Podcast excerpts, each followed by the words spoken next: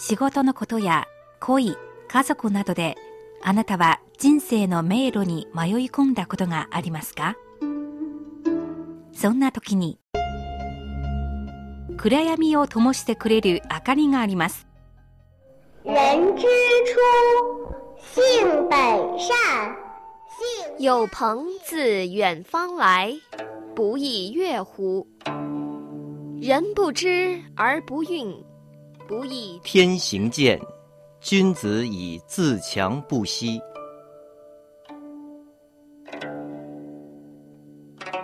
先人の知恵を借りて新鮮なエナジーでリフレッシュしてみませんか？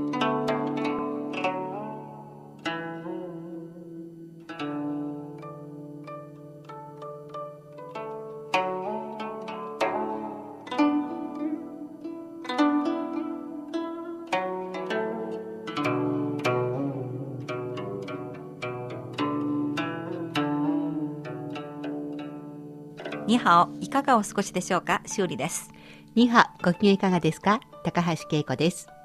古典エナジー中国の古典や民話などから題材を取り紹介していきます。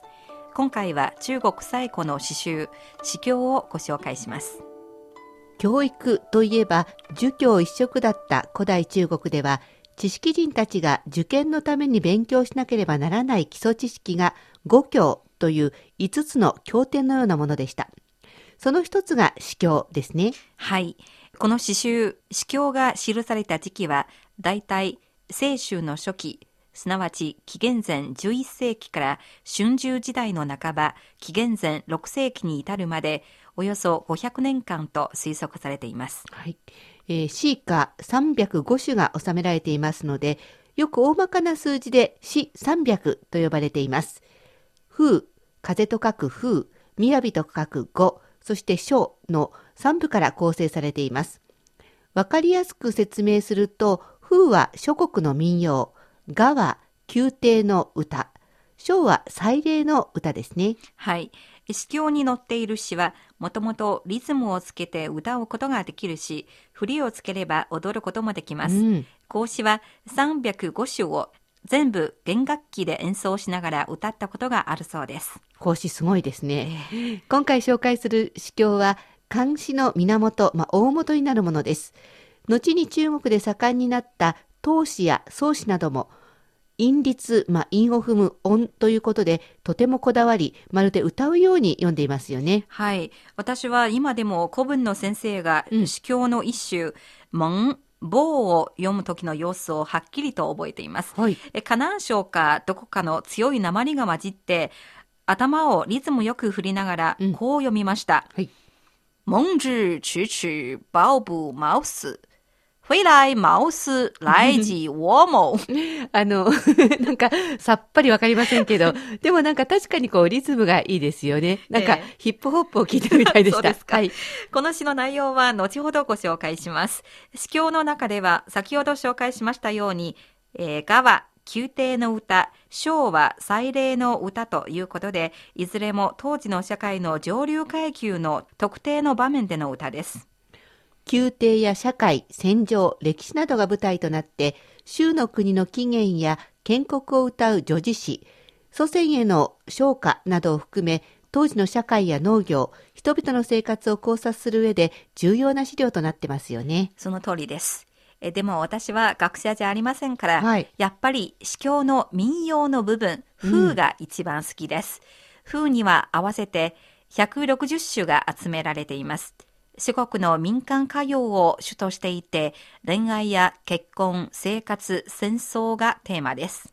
今言った民間歌謡というと、当時、州の諸国の民間で歌われていた、まあ、庶民の歌ということですよね。そうです。えー、もともと口から口へと、まあ、伝承されていった作品ですね。そうですね。風はまさに詩経の一番貴重な部分です。その中に特に恋愛や結婚の喜び、悲しみを描いたことが多く、古代女性の熱烈な息吹を伝えています。えーそれを論語で孔子はこのように評価しています。詩曰く、詩300、一言もってこれを定むれば、思い横島なしと言うべし。今のこれを現代語に訳しますと、孔子がおっしゃいました。詩経には300以上の詩が収録されている。これらを一言で言い表すとしたら、素直な人間性の表れであるということですね。はい。えーではぜひこういった素直な人間性を表した詩をいくつか教えてください。はい、かしこまりました。えー個人的に大好きな詩をご紹介したいと思います。はいまずは、才阁、才活です。比才阁兮、一日不見、如三月兮。かの活を取らん、一日見合わざれば三月のごとし。かつは植物のクズのことです。彼女がクズを取りに出かけました。会わないのはたった一日ですが、3ヶ月ほど会ってない感じで寂しい。比采萧兮，一日不見，如三秋兮。かの賞を取らん、一日見合わざれば三週のことし。章とはよもぎのことです。彼女がよもぎを取りに出かけました。会わないのはたった一日ですが、三つの秋、つまり9ヶ月ほど会ってない感じで寂しい。比采愛兮，一日不見，如三歲兮。かの害を取らん、一日見合わざれば三歳のことし。害とはもぐさのことです。彼女がもぐさを取りに出かけました。会っていないのはたった一日ですが、まるで3年ぶりのようです。こんな風にたった一日の別れが男性の心の中では3ヶ月から9ヶ月、そして3年へとだんだん長くなるという錯覚で、まあ、恋人への思いを生き生きと伝えていますよね。はい。え中国では今でも、一日不見、如隔三秋という言葉で、うん一日が非常に長く感じ、待ち焦がれる気持ちを表します。うん、まあ日本でも一日先週、一日先週の思いなどとよく言いますけどね、えーこの出典も中国の司教なんですよね。はい。ただ中国では3つの秋、えー、3週だったのが日本では1000の秋。いきなり千になったんですね。そうですね。1000の秋といえば3000ヶ月。えー、333倍ぐらいですね。まあ、あの、こんな風に考えると、中国人と日本人は時間の捉え方が違いますね。えー、全く違いますね。例えば日本には百人一首というのがあるんですが、はい。その中に、なにわ型、まちかき足の節の間も、あわでこの世を過ぐしてよとや、というのがありますえ。なにわ型、まちかき足の節の間も、あわでこの世を過ぐしてよとや、なんですけど、植物の足の節の間、まあ、こんな短い間でさえも、はい。あなたに会わないなんて、どうやってこの世を過ごせって言うんですかっていう、一日どころかもう足の節の間も待てない。日本人ってせっかちなんでしょうかね。確かに。それとも日本人の男性の思いがもっと濃厚なんでしょうか この再活という詩のように、詩教の風の基本的な形は、4弦、つまり4音節のリズムを基調とし、4行で3回反復するのが一般的です。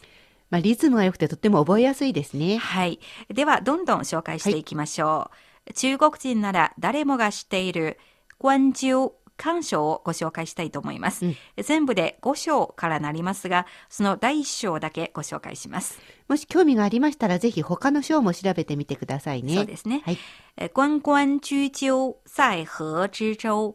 窈窕淑女，君子好逑。カンカンたる初級は川の巣にあり、幼鳥たる淑女は君子の良き連れ合いなり。最初のゴンゴン、カンカンは、えー、犠牲語で鳥のこう和らいだ鳴き声なんですよね。はい。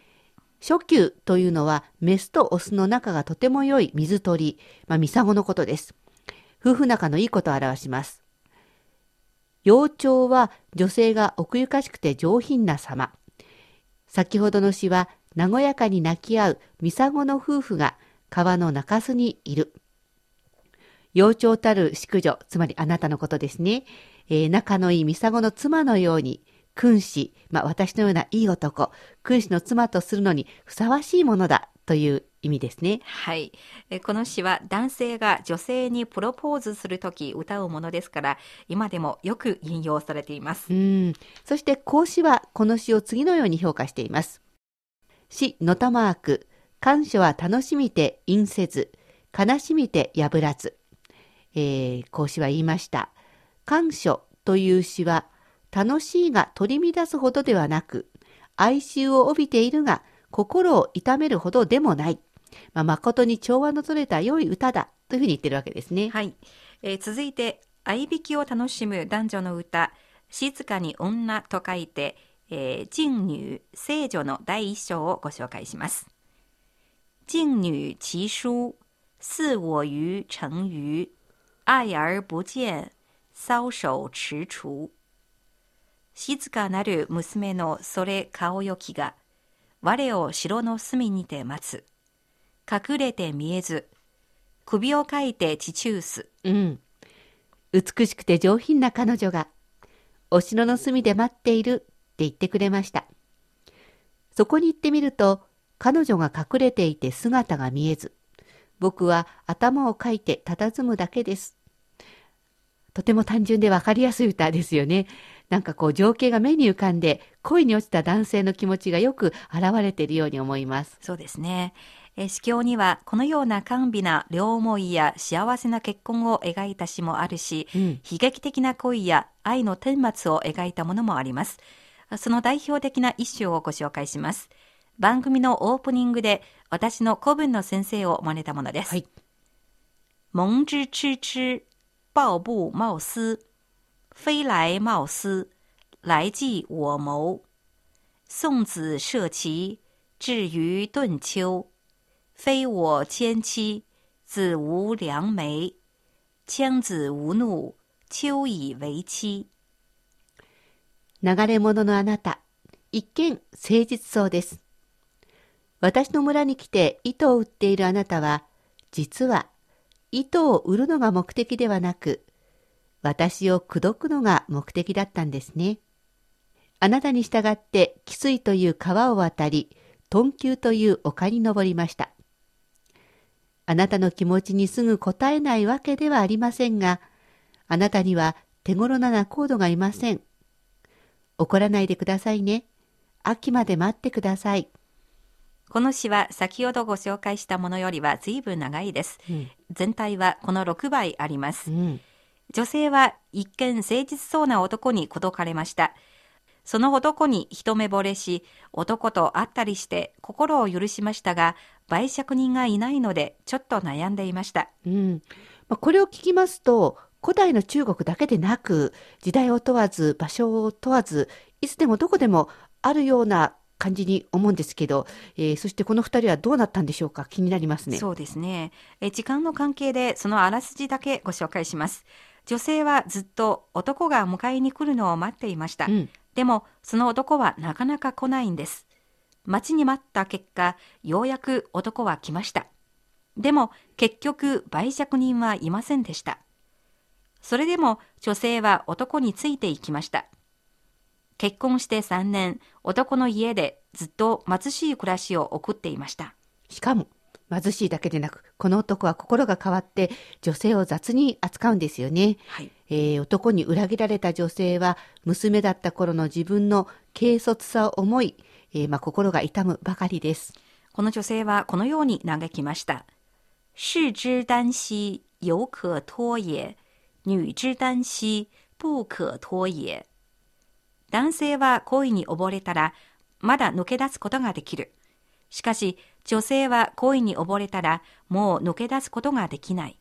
だから、男に溺れるなと反省しましたね。うん、えーこの女性の結婚の失敗は、まあ、いくつかの要素があると思いますよ。はい。一つ目は、まあ、男の素性がよくわからないままについていってしまったこと。えーまあ、一見誠実そうに見えても、実際どんな性格なのかまだわからないのに、ひたすら恋をしてしまいました。これ失敗のその1ですね。そうですね。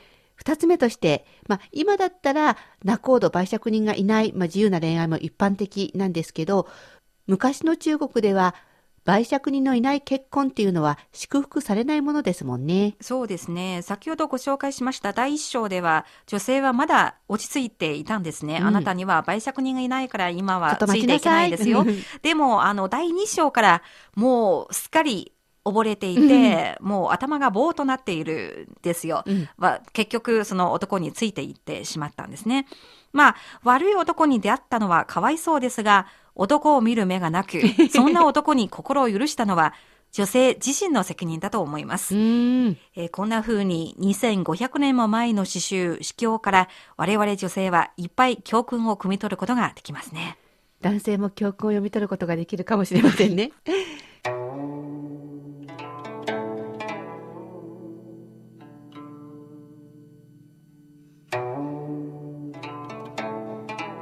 固定エナジー今日は中国最古の詩集詩経とその詩をいくつかご紹介しましたこの番組をお聞きになって何かご意見、ご感想がありましたら、ページの書き込み欄でコメントしてくださいね。お待ちしております。